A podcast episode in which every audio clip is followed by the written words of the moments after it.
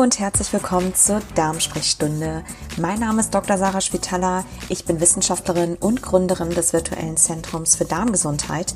Und bei mir im Podcast gibt es wissenschaftlich basiert und unabhängig Fakten und Antworten auf all deine Fragen rund um den Darm, das Darmmikrobiom und Ernährung. So, ich sag schon mal Hallo zusammen. Ich gehe hier gerade noch parallel auf Facebook online und dann geht's auch schon gleich los. Ich hatte ja gestern, glaube ich, angekündigt, dass wir heute eine Live-Darm-Sprechstunde machen.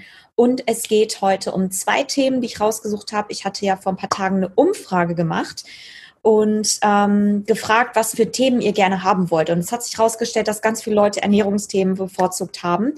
Und ähm, es gab tatsächlich relativ viele Fragen zu Nahrungsergänzungsmitteln und auch ein bisschen zu antientzündlicher Ernährung, mehr oder weniger in unterschiedlichen Formulierungen. Und deswegen habe ich mich für diese beiden Themen entschieden, vor allem weil die auch ganz hervorragend miteinander matchen sozusagen.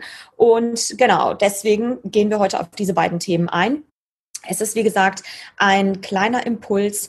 Also es ist natürlich wie immer klar, dass alles, was ich jetzt sage, wir gehen zuerst auf das Thema antientzündliche Ernährung ein bisschen ein, ähm, dass das natürlich äh, zur persönlichen Information ist und sollte hier jemand ähm, Probleme haben mit Ernährungsversorgung oder Nährstoffversorgung, sollte er natürlich auf jeden Fall zum Arzt gehen und immer alles mit dem Arzt besprechen. Also das ersetzt hier natürlich keine ärztliche Diagnose, ja, sondern da könnt ihr ein paar Sachen für euch mitnehmen und ähm, das Ganze natürlich dann eure eigenen Konsequenzen ziehen. Und das entsprechend, falls es, wie gesagt, irgendwelche äh, Krankheiten oder sowas bestehen, auf jeden Fall immer mit dem Arzt besprechen, nicht selbst therapieren. Ganz, ganz wichtig. Auf jeden Fall Thema antientzündliche Ernährung. Das ist etwas, was sehr, sehr umfangreich ist. Und ich habe mich entschieden, mich hier wirklich auf ganz präzise und ganz ähm, kurz ein, auf das Thema eigentlich nur einzugehen.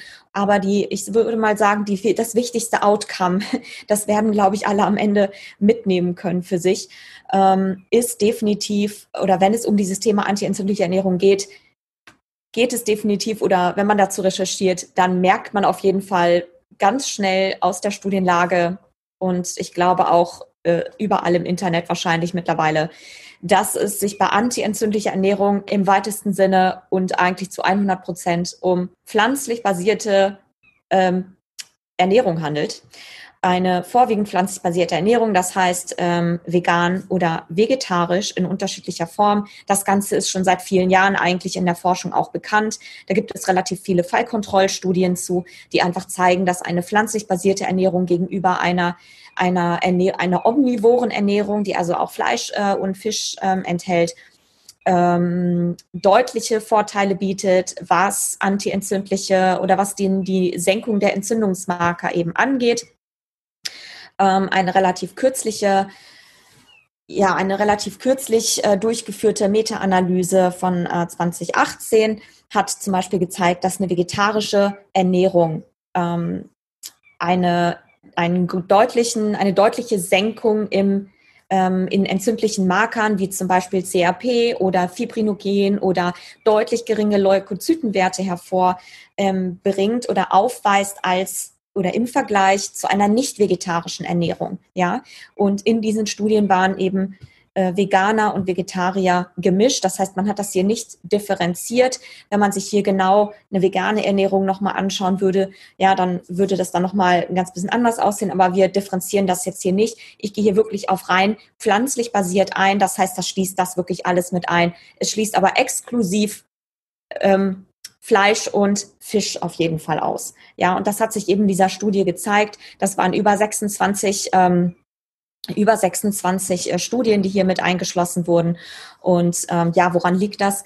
Oder man, es ist eigentlich äh, evident, sage ich mal, dass ähm, eine vegan-vegetarische oder vegetarisch basierte Ernährung, pflanzlich basierte Ernährung insbesondere ähm, einen sehr hohen Anteil und einen deutlich höheren Anteil an Flavonoiden und Carotinoiden aufweist als eine omnivore Ernährung. Ja, sogenannte Phytonährstoffe, die also in dieser vegetarisch, pflanzlich basierten Ernährung sehr, ähm, ja im Übermaß oder nicht im Übermaß, aber reichhaltig zumindest vorkommen und eben Antioxidantienpotenzial haben, ähm, antientzündlich wirken, antiallergen wirken ähm, und einen krebsvorbeugenden Effekt auch aufweisen, wie halt diverse Kohortenstudien auch zeigen und Interventionsstudien auch. Also äh, und damit am Ende auf der molekularen Ebene halt die ähm, ja das Entzündung, die Entzündungsmarker und das Immunsystem regulieren. Ja, das ist also der, der große, ich sag mal, der große Nutzen, der sich hier aus diesen, aus dieser Meta-Analyse, also aus dieser ganzen Analyse dieser vielen Studien herausgestellt hat. Ähm, ich gehe halt heute nicht genau auf die Biochemie dieser einzelnen Nährstoffe, sage ich jetzt mal, ein. Ähm, und einzelne Nährungsbestandteile. Dafür würde ich euch alle bitten, einfach sich im entsprechenden Newsletter anzumelden. Der Link ist äh, in meinem Profil beziehungsweise in der, in der Beschreibung auch oder auf meiner Website www.drschwetala.com. Da könnt ihr ähm, euch auch anmelden. Da erfahrt ihr immer alles, ähm, wenn es darum geht, neue, neue ähm, Erkenntnisse beziehungsweise ähm, neue Seminare, Online-Seminare oder Online-Kurse, wo ich wirklich ganz, ganz genau auf diese Themen eingehe, auf das Immunsystem, auf Entzündungen, Entzündungen im Darm und ja, das wird, wird auf jeden Fall alles noch kommen. Meldet euch da an. Und auf das Thema chronisch entzündliche Darmerkrankung gehe ich heute nicht explizit ein. Das würde hier wirklich den Rahmen ein bisschen sprengen. Aber dazu wird es definitiv ein extra ähm, Seminar geben, weil das sehr, sehr umfangreich ist und ganz tolle Daten es eben dazu gibt. Aber das kann man sich hier schon mal merken. Diese Meta-Analysen und wirklich viele Analysen kommen einfach zu dem Schluss, pflanzlich basierte Ernährung, antientzündlich, hoher Phytonährstoffgehalt. Ähm, also man kann sagen, antientzündliche Ernährung besteht im Wesentlichen daraus, sich, wie das hier diese Veröffentlichung so schön formuliert, sorgfältig antientzündliche Nährstoffkomponenten oder Nahrungsmittelkomponenten zusammenzustellen und gleichzeitig natürlich das zu meiden, was Entzündungen hervorruft, nämlich Fleisch und Fisch oder tierische Produkte, ähm, bedeutet also eine vollwertige pflanzlich basierte Ernährung, die aus vielen gesunden Fetten zum Beispiel besteht und aus Phytonährstoffen, ja, also diversen Antioxidantien unter anderem, um dabei eine stabile, äh, einen stabilen Blutzuckerspiegel zu erreichen. So, ähm, man hat also gesehen oder es ist einfach, ähm, es ist bekannt, das kann man, also das, das hat man, das weiß man seit Jahren, äh, dass diverse Krankheiten einfach mit einer, mit einem ähm, mehr oder weniger hohen Grad an Entzündung, systemischer Entzündung, nicht nur lokal in einem bestimmten Gewebe, sondern systemischer Entzündung einhergeht. Das heißt, es ist natürlich immer von Vorteil, seine Entzündungsmarker so niedrig wie möglich zu halten. Genau, wie kann man das natürlich am besten machen? Ich habe jetzt hier einfach mal nur drei Beispiele mitgebracht ähm, aus einer Studie oder aus mehreren Studien, die äh, einfach nur eine kleine Inspiration geben sollen. Aber ich denke, die eine, ihr wisst wahrscheinlich alle, was pflanzlich basiert bedeutet. Das heißt also eine gute zusammengestellte Ernährung aus so bunt wie möglich ähm, ja, zusammengestellten Nahrungsmitteln wie ähm, ja, Nüssen und Hülsenfrüchten, Vollkorn, Obst und Gemüse. Ähm, und hier in dem ersten Beispiel möchte ich gerne Walnüsse vorstellen. Hier hat man also in dieser Untersuchung, in dieser Studie an gesunden Männern wohlgemerkt, ähm, untersucht. Die haben zum Frühstück ähm, Olivenöl oder Walnüsse, beziehungsweise also ein Frühstück mit Olivenöl, ein Frühstück mit Walnüssen und ein Frühstück mit Butter bekommen. Und man hat also hier interessanterweise gesehen, dass ähm, das Frühstück oder die Männer, die ein Frühstück mit Butter gegessen haben, deutlich erhöhte Entzündungsmarker hatten. Ja, während insbesondere die Walnüsse sogar Entzündungsmarker reduziert haben, sogar in gesunden Menschen. Ja, also von daher, die Pflanzen haben hier wieder gewonnen Zweites Beispiel, was ich vorstellen möchte, das ist Vollkorn. Vollkorn ist eigentlich mittlerweile so gut untersucht in Studien. Es gibt unfassbar viele Analysen dazu, die alle zeigen, dass Vollkornprodukte ähm, systemisch die Entzündungsmarker senken. Ja, und hier eine ganz aktuelle Meta-Analyse aus neun ähm, randomisierten, kontrollierten Studien.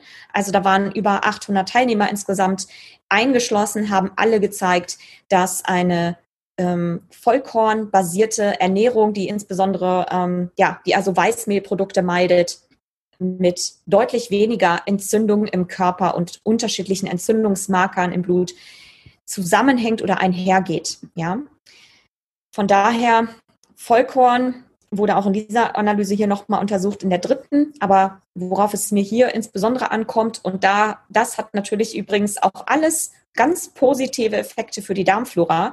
Da liegt heute der Fokus nicht drauf. Es geht heute um Entzündungsmarke, aber sowohl die Nüsse als auch das Vollkorn, als auch eben das Obst, was ich hier als Nummer drei vorstellen möchte, hier aus dieser Studie ist auch eine randomisierte, kontrollierte Studie, ähm, allerdings hier an Übergewichtigen, also Menschen mit Übergewicht oder metabolischem Syndrom, ähm, Stoffwechselstörungen mit der Tendenz zu Diabetes, das geht häufig Hand in Hand, ähm, zeigen in der Regel auch erhöhte Entzündungsmarker. Und da hat man eben gesehen, oder man hat zwei Gruppen gemacht.